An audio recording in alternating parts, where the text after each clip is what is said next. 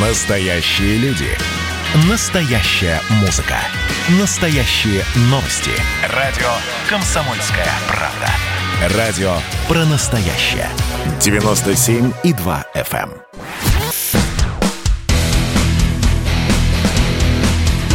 Программа с непримиримой позицией. Вечерний Мардан. И снова здравствуйте в эфире радио «Комсомольская правда». Я Сергей Мордан. Я Мария Баченина. Здравствуйте. Кто смотрит нас на Ютубе, нажимайте кнопку «Нравится». Это важно. Многие забывают. Подписывайтесь на телеграм-канал Мардан. Ну, не хотите на телеграм-канал, подписывайтесь на меня везде. Даже на Инстаграм можете подписаться, если хотите. Так. Так, а вот вам немножечко еще социальной ненависти мы припасли. А в этот раз а, в борьбу за социальную справедливость включился Совет Федерации Российской, Федера... Российской Федерации. Ну, простите за тавтологию. Глава экономического комитета Софеда Андрей Кутепов, на минуточку, большой человек, предложил председателю правительства России Михаилу Мишустину разобраться, а точнее провести ревизию региональных корпораций, фондов и институтов развития.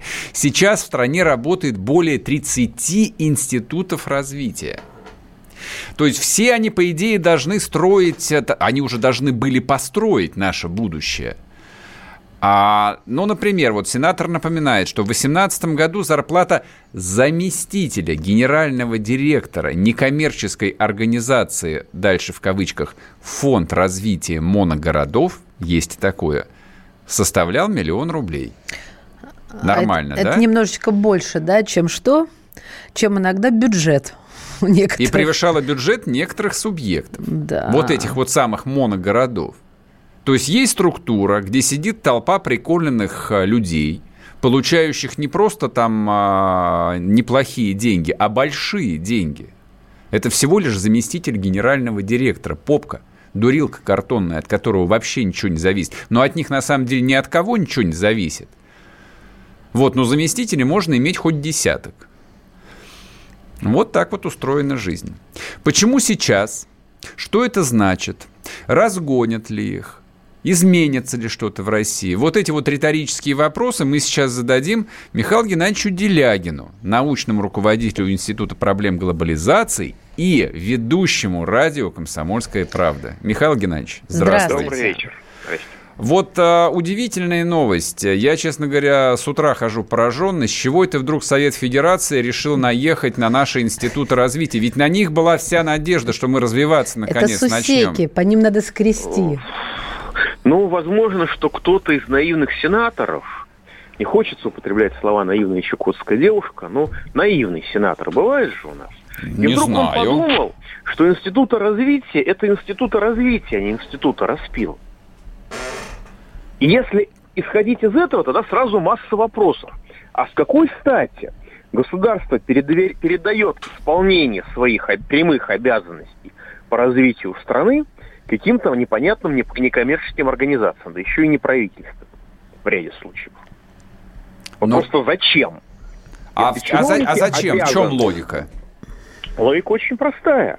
А, во-первых, снизить численность госслужащих, изобразить, что у нас происходит сокращение, Мгм. а, и оформить реально государственных людей как не госслужащих якобы. Это еще Англия дел, в Англии делали при Маргарет Тэтчер. Но самое главное, если делает чиновник, распределяет деньги, направляет деньги на развитие, он это должен делать э, за зарплату. Мгм. А если это делает и зарплата, то довольно жестко регламентируется. А если это делает представитель какой-то некоммерческой организации, или э, пусть даже и коммерческой, просто не государственной, то тогда ему можно уже платить любые деньги. И контроль за этой организацией на порядок меньший, чем за э, государственными служащими. То есть, соответственно, резко возрастают возможности всяких интересных, не будем говорить махинаций, скажем, операций с деньгами. Вот. И возможно, что кому-то из сенаторов это по каким-то причинам показалось неправильно.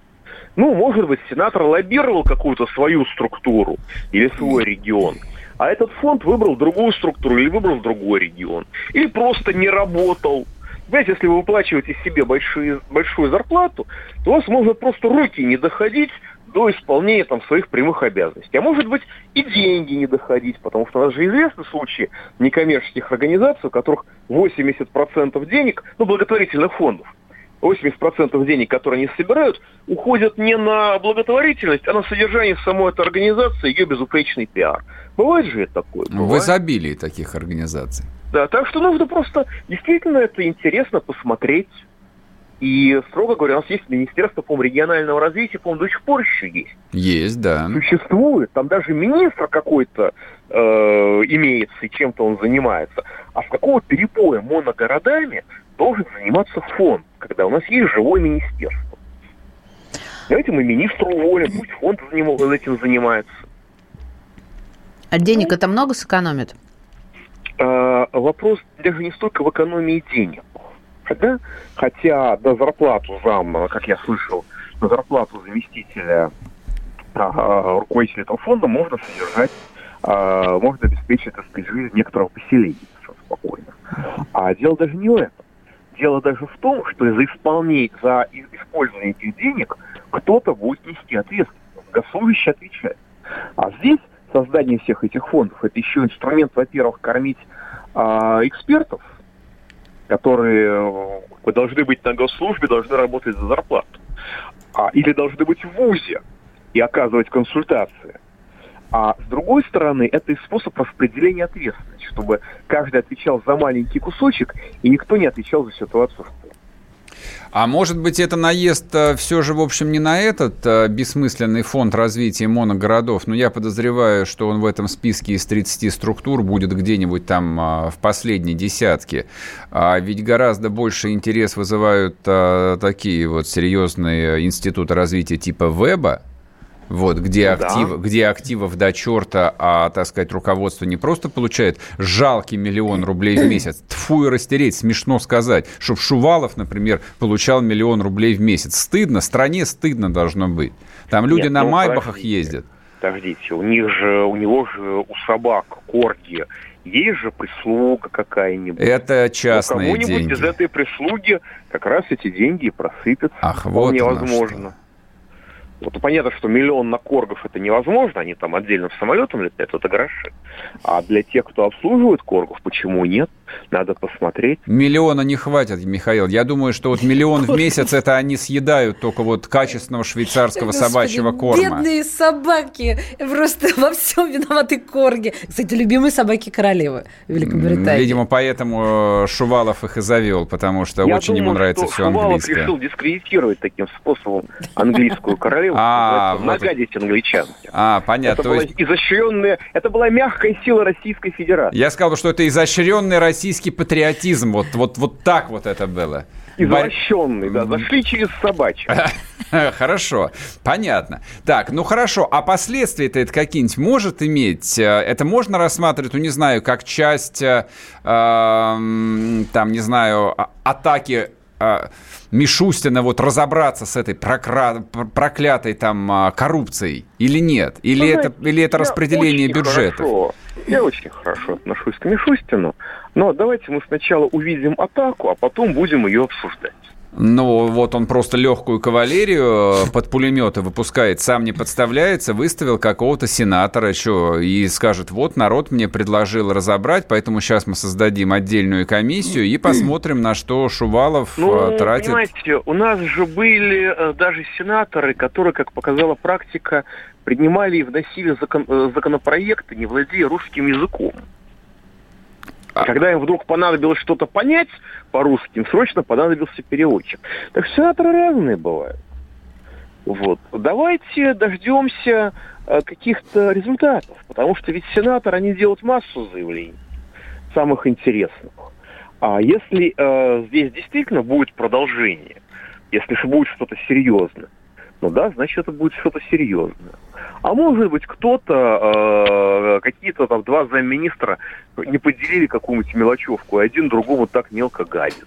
Всякое бывает. А у меня вопрос следующий. Откуда вообще э, родилось это увлечение там совершенно каким-то вот э, бесовским э, изобретением под названием Институт развития? Вот товарищ Сталин без всяких институтов развития как-то прожил славную жизнь, и, по-моему, даже до 53 -го года и не узнал, что есть э, такая штуковина. Их не изобрели просто еще тогда, а, Ну, понимаете, а, товарищ Сталин на борьбу с коррупцией выделял патроны. Это экономно. А люди, которые на борьбу с коррупцией выделяют деньги, мыслят по-другому, принципиально. Это афоризм. Я, я вот сейчас, да, надо Записать будет надо, не забыть. не забыть. Да, на борьбу с коррупцией нужно выделять патроны, а не деньги. Это же, ну, это же гениально просто. Михаил Геннадьевич, ну, это отлично. на самом деле это такая фраза довольно известная, по-моему. Не скромничайте. Но, но тем не, не менее, тем не менее, у нас, у нас э, главная задача – это снять ответственность, э, ответственность государственного чиновника за катастрофы, которая является результатом во многом его деятельности. Значит, между ним и реальностью нужно создать максимум прокладок. Угу. Институт развития – это такой способ. Вот министр не хочет ничего делать, а другой министр не может ничего делать. А Минфин не хочет все это финансировать. А Банк России считает, что кредита реальному сектору быть не должно, можно кредитовать только финансовые спекуляции. И при этом нужно еще изобразить, что мы чего-нибудь хотим хорошее. Давайте создадим институт развития. Ну, как Сколково, да? Если бы хотели развивать науку, взяли бы имеющиеся 32 наукограда и за половину денег, которые закопали в Сколково, развили бы их. А нужно было, а, изобразить активность и сделать пиарчик – Б. Повысить стоимость недвижимости, заранее скупленной вокруг этого самого Сколково. И это был прекрасный пример института развития. Михаил Геннадьевич, уходим мы на перерыв. Спасибо, Спасибо большое. Михаил Делягин был с нами, научный руководитель Института проблем глобализации, ведущий радио «Комсомольская правда». Не уходите, скоро вернемся. Вечерний Мардан.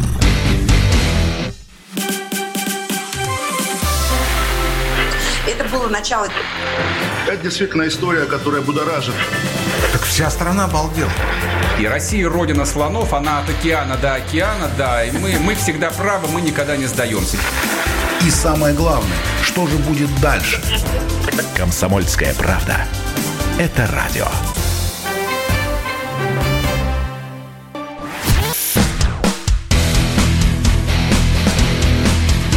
Программа с непримиримой позицией. Вечерний Мардан. И снова здравствуйте. В эфире радио «Комсомольская правда». Я Сергей Мордан. Я Мария Баченина. Здравствуйте. Ну вот смотрите, в продолжение этой великолепной новости о том, что Совет Федерации рекомендовал а, Мишустину провести ревизию вот этих вот бесчисленных а, региональных корпораций, фондов, институтов развития, Делягин, соответственно, нам объяснил, для чего это все существует. Ну, даже я, честно говоря, там не догонял. Вот. А логика простая. То есть это способ формально исполнить многочисленные решения и президента, и э, предыдущего а, премьер-министра о сокращении количества чиновников. Полезные чиновники просто перемещаются в такие полезные места. И это способ совершенно бесконтрольно, ну, я скажу так корректно, тратить а, государственные деньги ко всеобщему удовольствию. Ну, всеобщему, ко всеобщему тех, кто причастен к этому. Вот, мы назвали, да, зарплату заместителя директора Фонда развития Монгородов. Но это ерунда. На самом деле таких прекрасных контор очень много. А вот наш коллега Эдвард Чесноков для Низыгоря написал а, небольшое, но исключительно яркое расследование. Вот а, продолжается история, связанная с генеральным директором Государственной Третьяковской галереи Зельфирой Трегуловой. А, мы про нее тоже тут неоднократно говорили. Любим ее скрывать. Последний раз во время наводнения. Скрывать не будем. То есть а, я про нее говорил, начиная с того э, прекрасного скандала Выставки. в Нью-Йорке, вот, а, где Нью-Йорке. она, значит, истерила перед стойкой Аэрофлота и говорила, что я буду звонить в правительство, если вы, твари, не отправите меня на родину, меня дети ждут на Новый год. А аэропорт закрыт просто был. Это без меня было, видимо. Это было, я, да, да, это было пару лет назад. Я вот наверное.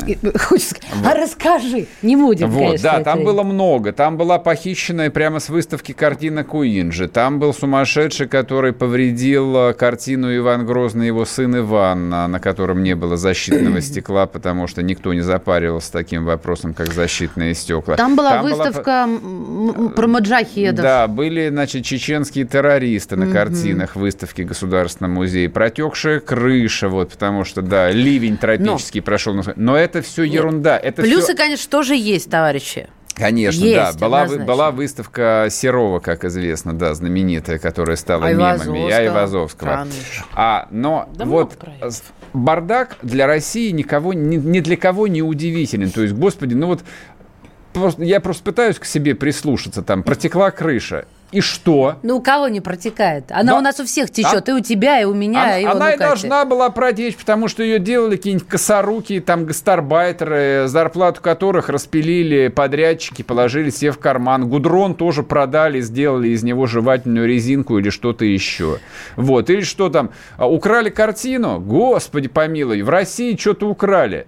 Да у нас триллионами воруют. Какой там Куинджи? О чем вы говорите? Там хорошо, если весь остальной Куинджи не поддельно висел, а его не продали там в Нью-Йорк и Лондон. включиться и подумать, что это так и есть. Вот, но, но, а, в так... вот главное, что а, русский народ не любит, когда его демонстративно делают идиотом. Делают идиотом и даже не пытаются маскировать это. Вот то, что сейчас вскрылось очередной скандал в Третьяковке, это попытка сделать нас всех идиотами. Итак, рассказываю. А, Зельфира Трегулова, генеральный директор Третьяковки, провела тендер, внимание, на 250 миллионов рублей. За две минуты, тендер шел две минуты, вообще должен идти по закону 30 дней. Знаете на что? На организацию четырех кофе-поинтов. Кофе-поинт – это мини-кафешечка для продажи напитков и салатов. Итак, внимание, берем бумажку, берем ручку и делим 250 миллионов на 4. У тебя получилось? Не торопи, Машу. 62 миллиона 500 тысяч. 61 миллион американских долларов на, на мини-кафешечку для продажи бычкового кофе и бутербродов. Погоди, Один миллион американских долларов. Но Просто вдумайтесь. Логично рассуждать. Но ведь никто там не идиот. Это Регулова тем более. А, Конечно, Погоди, не идиот. Да, Я что сказал, это что прямо. Кто-то, что здесь идиот? Не цепляйся. Наоборот, да, я закончу люди. фразу. Давай. Человек, который это делает, угу. прекрасно, я просто пытаюсь логику уловить, прекрасно понимает, что э, вот эти данные госзакупок будут опубликованы. И что они могут прозвучать, как сейчас они сейчас звучат в федеральном эфире радиостанции «Комсомольская правда». То есть, как ты это объясняешь? Никак, всем пофигу, никто не парится. Люди идиоты, люди идиоты. Да просто не как... может такого быть. Может, еще не то может. Ты просто тендерных документов не видела. Но я нервы берегу, да. Ник, никто, никто вообще не парится. Слушай, ну а постоянно возникающие скандалы, ну точнее все уже перестали следить. Раньше, вот когда вот эта вот система госзакупок только электронная mm-hmm. появилась, и журналисты любили там выцеплять всякие глупости, типа какое-нибудь а, агентство по развитию Дальнего Востока или администрация какого-нибудь Новоурюпинского района проводит тендер по закупке автомобиля марки Mercedes стоимостью там 150 тысяч евро с подогревом и вентиляцией жопы для едущего сидящего сзади главы администрации. Вот, ну что, ну что, это кого-то удивляло? Кто-то ну, парился? Никто, никто не парится. Ну, вентиляция это да, тоже важно, да, он же да. думает головой, а Ник, там все никто, никто ни о чем не думает. Никто ни о чем не думает. То есть здесь, Вы думаете, это все? Здесь, это все. здесь же гла- главное есть формальное требование провести тендер. Фактически есть только одно нарушение о том, что тендер длился всего 2 минуты, а не 30 дней, как положено. А деньги эти откуда? Это вот выделяют... Бюджет, это, госу... Смотрите. это федеральное, это федеральное культурное предприятие. Логика капитализма такова, что если я хочу в проходном месте, да еще в таком статусном, организовать собственный бизнес, то есть вот этот кофе-поинт, я должна собрать сумму, красиво презентовать себя и попытаться выиграть конкурс. Ну, логично? Нет, не логично. Сейчас я объясню, как это устроено. Все устроено в России на самом деле через жопу. А я говорю, как логично. Нет, не логично. В России логичного нет почти ничего, либо логика совершенно другая. Я просто вот с этой историей закончу. Значит, выиграла а, вот это вот 250 миллионов а, конторка, в которой числится два работника – А, значит, э, с уставным фондом, ну, естественно, 10 тысяч рублей. Ну и все. А теперь как бы я по попробую от ответить тебе. А, кстати, по поводу Куинджи. На охрану галереи в 2019 году, на охрану Третьяковской галереи в 2019 году в бюджете было заложено, внимание, тут, значит, звучит тревожный сигнал, 20 а, миллионов рублей. 20 миллионов рублей на всю охрану Третьяковской галереи и 250 миллионов на организацию за свой счет, за счет ГТК, четырех а, кафешечек. Значит, теперь, а, теперь я расскажу, как а, самые большие музеи мира устроены, ну, поскольку занимался этим однажды. Есть бюджет – есть система жертвователей, благотвор... ну, благотворителей там а, в русском представлении. Вот а, сколько денег собрали, столько денег есть. Ну, вот крупнейший музей мира Метрополитен а, в городе-герое Нью-Йорке. Дорого обходится. Там лучший музейный магазин сувенирный, вот из всех, которые я видел, а я их много видел. И кафешечка там есть угу. с напитками и бутербродами. Все это приносит бабло оно отражается в ежегодной отчетности финансовой, прозрачной. То есть там видно, сколько пожертвовано, сколько потрачено на персонал, на, на пиар, на рекламу, на командировки, сколько зарабатывает а, сам музей. То есть потратить 250 миллионов на кафешки – это круто, но нормальная структура, да, как ты спросила – она бы сказала, так, давайте сделаем... Как а... я сказал, я просто, да. ты говоришь, Россия, я говорю, я логику да. просто выстроил. Давайте мы сделаем кафешку, которая будет нам приносить бабло, потому что мы там будем продавать кофе, деятелям, значит, любителям культуры по 300 рублей за стакан. Можно. Ну, как и положено. Москве, Почему нет? Вполне везде, оно так да. и стоит. И бутерброды рублей по 600. Так. Нормально, почему нет? Mm. И будем на этом зарабатывать, ну, например, сколько там? Ну, миллион долларов в месяц будет нам приносить вот это вот На стекло для Ивана Грозного. Ну, хоть на что-нибудь заработаем. Там зарплату вот этим смотрителям музеев, которые Увеличим. там за 15 тысяч сидят, да, маленько, по тысяче им там хотя бы прибавим на Новый год, чтобы они не померли с голоду. Или еще что-нибудь сделаем, не знаю. Вот как это происходит. Это происходит абсолютно везде. Это происходит а, в Соединенных Штатах Америки – где нет вообще никаких государственных музеев, просто чтобы было понятно, самая богатая страна в мире не имеет государственных музеев. Они существуют как независимые некоммерческие партнерства, которые собирают деньги я... Там с, богатых там, людей, там организаций, и это за, люди за честь это принимают. То есть дать денег там Метрополитен музей или Третьяковки за честь. Я э, вот вам напомню, так сказать, как э, краска э, мазок, я бы сказала. Сейчас это не очень культурно прозвучало. В мае 19-го сведения зарплата генерального директора Третьяковской галереи госпожи Трегуловой составляла 719 тысяч рублей. Ну, не жирно, я бы сказал. Для зарплаты директора такого музея не могу сказать, что это да. поражает. Слушай, на фоне зарплаты заместителя гендиректора... Московского Кремля, да. например, не, Елены фо... Гагариной, там миллион сто восемьдесят шесть. На фоне вот зарплаты замдиректора фонда, значит, моногородов не поражает воображение. Они хоть каким-то делом заняты. Но слушайте, боже мой. Помилуй. Но а, вот иначе как а, в статью «Криминал» я эту новость поместить не могу.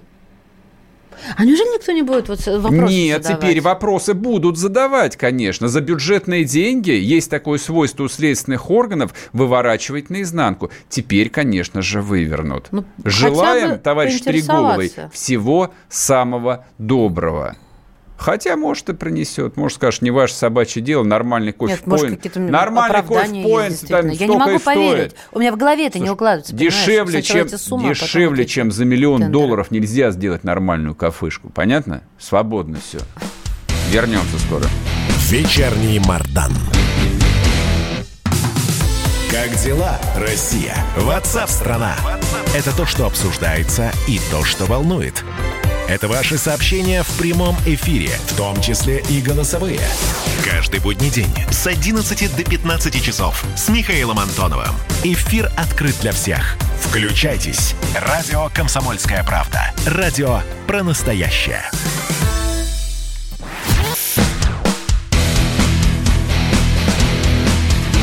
Программа с непримиримой позицией. Вечерний Мардан. И снова здравствуйте! В эфире радио «Комсомольская правда». Я Сергей Мордан. Я Мария Баченина. Здравствуйте. А, мы вообще эту тему, мы эту тему хотели обсудить вообще-то вот э, как, так сказать, катастрофу регионального здравоохранения, но, наверное, сейчас мы ее обсудим все же как э, новости политических технологий. Итак, о чем идет речь? А в Хакасии запустили процесс отставки губернатора. Почему? Нет, он не либеральный демократ, как Фургал. Он да, он хуже, как не... он хуже, коммунист. Он коммунист. И я так понимаю, что он тоже не должен был стать э, губернатором. И, в общем, теперь а, а, вот этот вот а, товарищ, а, как его фамилия, господи, Коновалов, товарищ Коновалов, молодой такой... Молодой, да, такой Молодой губернатор. Желтоусый. Вот, вот его сейчас назначили, соответственно, главным виноватым а, вот во всем коронавирусе в Российской Федерации. Мне так кажется. Может, я ошибаюсь. Поговорим об этом с Максимом Жаровым, политологом. Максим, добрый вечер. Добрый вечер. Добрый вечер. Как вы думаете, почему а, выбрали товарища Коновалова в качестве вот этой ритуальной жертвы? Так людям надо это, объяснить, это, в чем это, это что-то значит вообще? Или действительно там а, такая катастрофа в Хакасии со здравоохранением, несравнимая вообще ни с одной точкой на карте России? Ну, я думаю, что вы правы в том смысле, что Коновал действительно выбран в качестве мальчика для битья.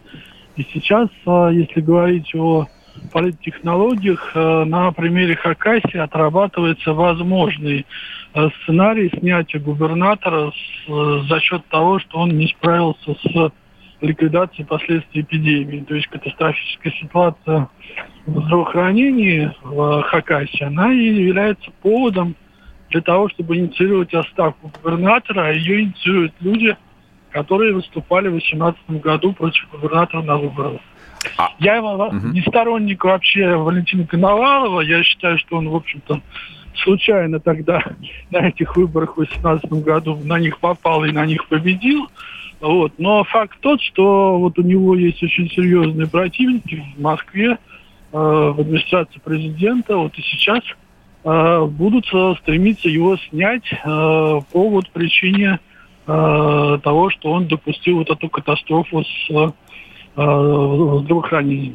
А вы не думаете, что это может э, вот вызвать совершенно другой эффект? Э, ну вот не в Москве, по крайней мере, а в других российских регионах. То есть вот люди там будут сейчас смотреть по Первому каналу, по России эти новости про проклятого губернатора Хакасии, где 90-летнюю старушку не берут по скорой с ковидом, и начнут говорить, а у нас-то, в общем, еще хуже или то же самое. Ну вот глядя на количество фотографий и видосов так, из, так из, и есть из самых местами. разных городов, где Конечно. просто людей некуда класть. И в итоге, в общем, получится такой э, ковидный бунт. Я с вами абсолютно согласен, вот, потому что ковидные бунты, как мы видим э, в других странах, в соседях России, они приобретают, и в странах Европы в том числе, они приобретают уже довольно серьезный характер, начинают влиять не просто на какую-то политику по отношению к какому-либо региону данной страны, но и на внутреннюю политику всей страны в целом. Поэтому а вот э, если вот сейчас на примере Хакасии покажут дурной, прямо будем говорить, пример, да, вот, и, э, собственно, Москва поддастся на эти, собственно, э, собственно, поводы, и, допустим, Владимир Путин уволит Валентина Коновалова по утрате доверия, угу. то другие регионы тоже могут подхватить этот пример, благо люди действительно очень сильно а, недовольны, рассержены, люди паникуют из-за того, что происходит в здравоохранении в связи с эпидемией. И это может быть действительно использовано и в том числе и нашими внешними, вот, сказать, э, э, партнерами, внешними противниками для инициации вот э, таких протестных настроений внутри страны. Я просто для наших слушателей вот хочу два примера привести, очень похожих на то, что произошло и происходит, наверное, в Хакасии. Город-герой Иркутск, где к зданию администрации приехали скорые помощи после того, как они 10 часов ковидных больниц не могли ни в одну больницу сдать, их просто не принимали. Вы думаете, губернатора там сняли? Нет, его только назначили. Там плохого губернатора? А, это Омск, извините меня, нет. А, значит, в Омске сняли директора департамента здравоохранения. Ее из Москвы прислали менее полгода назад, уже сняли. Она виновата во всем. Пожалуйста, город-герой Иркутск. А, где бывшего губернатора Левченко сняли. Он тоже коммунист, тоже не нравился здесь, соответственно. И вот сегодня поступила новость. Министр здравоохранения Иркутской области ушла в отставку после проверки из-за закупки некачественных масок. В махинациях участвовал сын чиновницы. Вот э, такая э, картина, это я уже, Максим, Максим, к вам обращаюсь, такая вот картина э, складывается, ну, на мой взгляд, эм, очень неустойчивая и очень тревожная. Может быть, не стоило бы и Хакасию трогать, пусть там рассосется как-нибудь до Нового года, да и все. Совершенно с вами согласен. Вот и мне вообще кажется, что губернаторы сейчас не являются, скажем так, лицами, которые принимают решения по борьбе с эпидемией, потому что, как мы знаем, прекрасно решение принимается в правительстве и в так называемых э, в так называемом штабе, федеральном штабе, mm-hmm. московском штабе. Есть э, э, при Госсовете группа во главе с Собяниным, которая якобы занимается, собственно, управлением ситуации в регионах. То есть вот спрашивать нужно со всех этих людей, и, а губернаторы, они в лучшем случае являются стрелочниками, в лучшем случае они являются мальчиками для битья, что пример Коновалова, собственно, вам сейчас демонстрируют.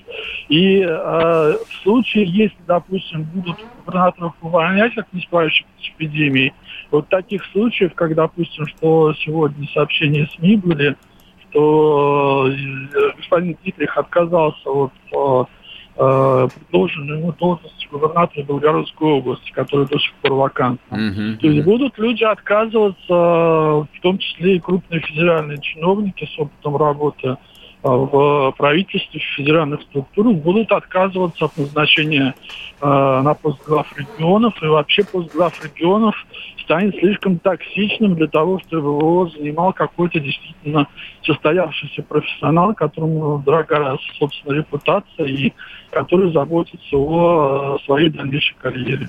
Даже столь удачного региона, но по ковиду, конечно, немного неудачно. Спасибо большое. Спасибо. Максим, Максим Жаров, Жаров был с нами политолог. Да.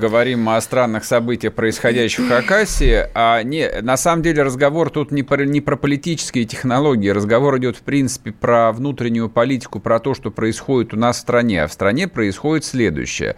А национальная система здравоохранения в регионах она даже не трещит, она разваливается уже, она не выдерживает этого наплыва больных. То есть вот то, что я сегодня, допустим, прочитал про Пензу, а, а что ты прочитал про Пензу? А, ну, про то, что официальная статистика, там порядка 148, по-моему, тысяч заболевших, а, там не отражает действительности, потому что люди делают а, анализы. Я сейчас а, не утверждаю, я говорю, что я прочитал об этом. Люди делают анализы за свой счет. Угу. Результаты они получают через две недели. Ух. Их не госпитализируют. То есть госпитализируют только тогда, когда уже, ну, видимо, сатурация падает до 92%. Не пациент. Вот, и все угу. такое прочее. Банально банально, людей некуда класть, людей некому лечить. И, вот, и некем и лечить. В, и в это самое а, время, да, продолжаются какие-то странные упражнения, там, не знаю, то ли с политической местью, то ли с отработкой новых технологий, вот, чтобы губернаторы что, стали еще более управляемые, что ли, вот как этот несчастный молодой Коновалов, или как Фургал, которого закрыли там за дела бог знает какой давности. Там с какой целью? Я, я, я вообще не понял этого, честно говоря. Зачем? Зачем сейчас? Ну вот Жаров совершенно правильно сказал о том, что, ну, вот еще там полгода таких упражнений, такой ответственности, причем без реальных рычагов, и более-менее там адекватные люди с амбициями, с опытом просто не пойдут. Но вот, а, например... От, от таких предложений можно отказываться, да? Сто процентов. Угу. Не могут найти э, мэра города Магадана. Конкурс не состоялся, никто не хочет становиться мэром города Магадана. Можете себе представить? Нет, нет, извините, вот я, я не могу. поэтому и смеюсь. Вот и я не могу. Это в голове слабо укладывается. Это, это довольно странно. А, очень, о, тут, знаете, вот как бы эта история с Хакасией, а, ну, там я наблюдал похожую историю с Иркутском, когда валили губернатора Левченко, вот, и, пока, и показывали всем страшные истории, а, значит, как он, гадина проклятая, охотится на Мишку Косолапова. А чем ему еще заниматься в Иркутской области, как не охотой, дорогие мои?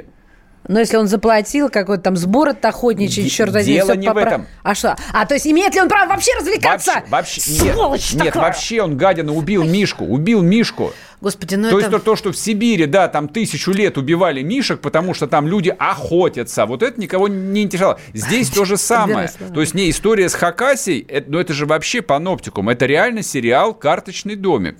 Я вот в перерыве, ну те, кто смотрит на Ютубе, те услышали. Я, я, для, мне, я, да. для, я для других повторю историю. Вот в американском сериале «Карточный домик» там есть такой момент. А, Белый дом не знает, как... А, Разобраться с забастовкой. как прекратить забастовку учителей, потому что вот она угрожает там будущему президента, карьере и все такое прочее. И они просто... а, вот то, что произошло в Хакасии с этой бабушкой, это настоящее. Вот в этом сериале было то же самое. Они себя думают, так, что же сделать? И они берут из сводок новостей просто новость. Застрелен восьмилетний мальчик.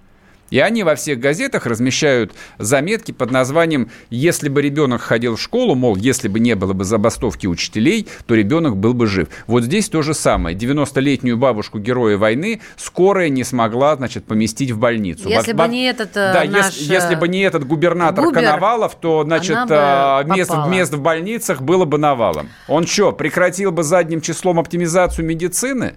Очень смешно. Давайте все вместе похохочем. Вернемся после перерыва, не уходите. Когда армия. Состояние души. Военное ревю. На радио «Комсомольская правда». По вторникам и четвергам полковник Виктор Баранец метко стреляет словом. Победа и победитель – это для нас свято. Если вам поплевать на это хочется, то это на соседнюю радиостанцию. А полковник Михаил Тимошенко подает снаряды. Вся правда о настоящем и будущем наших вооруженных сил. Ну и немного армейских байк. Медведя можно научить стрелять из автомата. В прямом эфире. Слушайте и звоните. Военное ревю. По вторникам и четвергам в 16.00. По московскому времени. Никто не уйдет без ответа.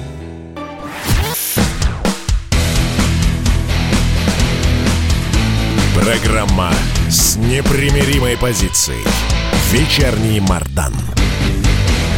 И снова здравствуйте в эфире радио «Комсомольская правда». Я Сергей Мардан. Я Мария Баченина. Добрый вечер. Ну что ты замолчал? Давай, я, мой анонс был. Лавров, это глава МИДа, если кто вдруг не понял, о ком я, заявил о санкциях против э, Федеративной Республики Германии и Франции. Выбрали самых слабых, чтобы отхлестать их по щекам, безответных, Мы несчастных. слабых не бьем. Эрдоган-то не отхлещешь. Вот, он потому, а потому что Эрдоган друг. Потому что он против мировой закулисы и, Сереж, против, ну и, против, и против, одно- и против однополярного мира. Поэтому с ним дела можно делать. А эти твари продажные, лишенные субъектности политической, подстилки, подстилки американского империализма, русофобы. И вся эта история с Навальным дело в рук, дело в рук, дело рук. Вот э, всех вот этих темных сил. Теперь э, словосочетание «дело рук» сразу же вспоминается Дзюба. Так что давайте подбирать Это, кстати, слова. да, кстати, да. Нас- Слушайте, я, честно да. говоря, не понял одного. А что, Навального с его этим отравлением кто-то еще помнит, правда? Да, надо обновляться. Рефреш. Какой рефреш? Не, я думал, что вся, ну, по крайней мере, вся Россия, весь МИД занят а, армяно-азербайджанской войной и нашей славной дипломатической победой. Сереж, все зависит от объема мозга. Умещается информация достаточно. А, а кто в мире... Хорошо, ладно, окей. Это мы в России здесь местечковые интересуемся э, там какой-то локальной неинтересной войной, про которую в мировых газетах вообще никто не пишет, правда. Я, я вчера специально залез, никому не интересно вообще. От В слова, киоск от ночной слова совсем. А, ну хорошо, а мы вот такие вот дремучие. А, весь мир а, про Байдена думает, ночей не спит. Ну или про террор. Там в, пове- там в повестке дня никакого Алексей Навальный нету. Его зачем А вспомнить? дело не в Навальном, дело а в в чем? санкциях. А, зач- а зачем всп- вспоминать-то его сейчас? Ну, вот Надо бы- тихо ввести санкции. был Навальный, молча. был, уехал он. Хорошо. С вас что, спрашивают? Ну, ну, ну, правда, вот я, я логики не понимаю. Я вспоминаю, допустим, историю... Я теперь постоянно буду проводить аналогии с Турцией, поскольку вот э, турки для нас теперь вот самый близкий идеал, на который мы все должны равняться. Все, вообще все. Во всем. Вот, я вспомнил, как турки арестовали там какого-то, или выслали, или арестовали какого-то Гюлена, проповедника. Это вот главный был турецкий оппозиционер. Не просто поп-дурак, который там видосы снимает, а вот такой настоящий, был на, на- да, настоящий лютый человек, вот, который мобилизовал там всяких исламистов, Угроза была, угроза власти политические элиты, да. настоящая, реальная Да. угроза власти.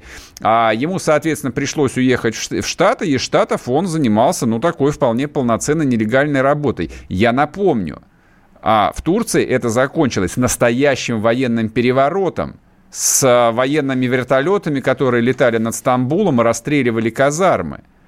То есть сколько там людей после этого положи, арестовали, а потом посадили, а частично расстреляли, там я не знаю. Но не очи- так давно было, ребята, вы Так, ну, помните же, да? Не, я к тому, что вот настоящая политическая борьба, борьба за власть. И что, а, ну, я внимательно читаю прессу, там Эрдоган постоянно с кем-то дебатировал по поводу вот э, политических прав диссидентов, он оправдывался за какого-то Гюлена. Да плевать он хотел на Гюлена, просто плевать. Так же, как они плевать хотели на курдов, с которыми... Ну, за Гюлен-то ему санкции не, не вкатили.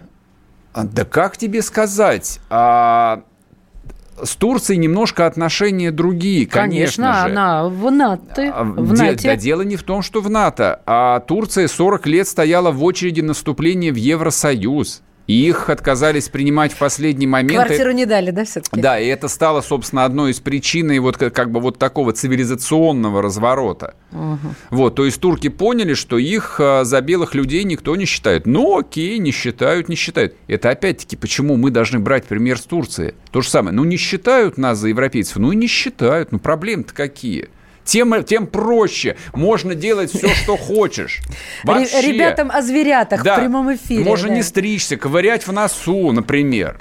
Плевать, ругаться матом, в конце концов. Никто тебя не осудит, потому что тебя исключили из приличного общества. И хорошо. Но при всем при этом у Турции просто товарооборот с Евросоюзом 80 миллиардов долларов, точнее 80, 80 миллиардов евро в год. И, как ты понимаешь, это не нефть и газ.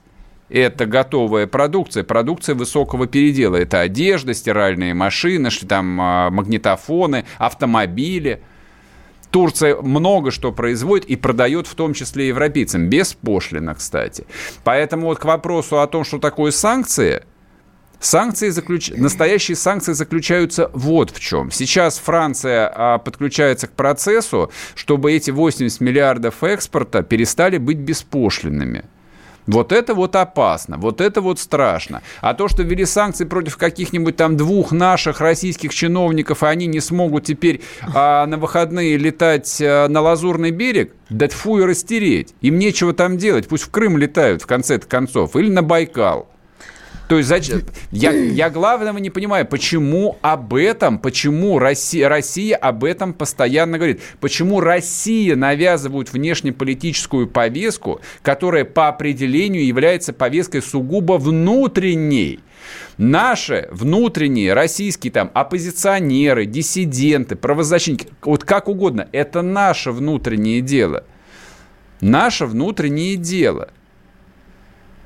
То есть зачем вестись на эту игру?